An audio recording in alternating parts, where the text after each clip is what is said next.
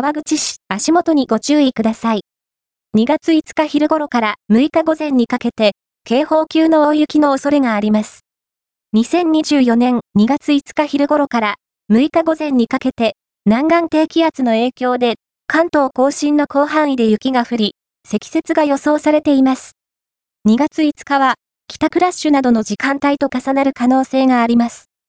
外出の際は、気象情報や交通情報をこまめにチェックし、テレワークなどに切り替えたり、お早めのご帰宅をご検討ください。大雪時には、不要不急の外出は控えるとともに、やむを得ずお出かけする際には、路面が凍結している場合もありますので、冬用タイヤ装着など冬用の設備を確認して、安全運転でお願いします。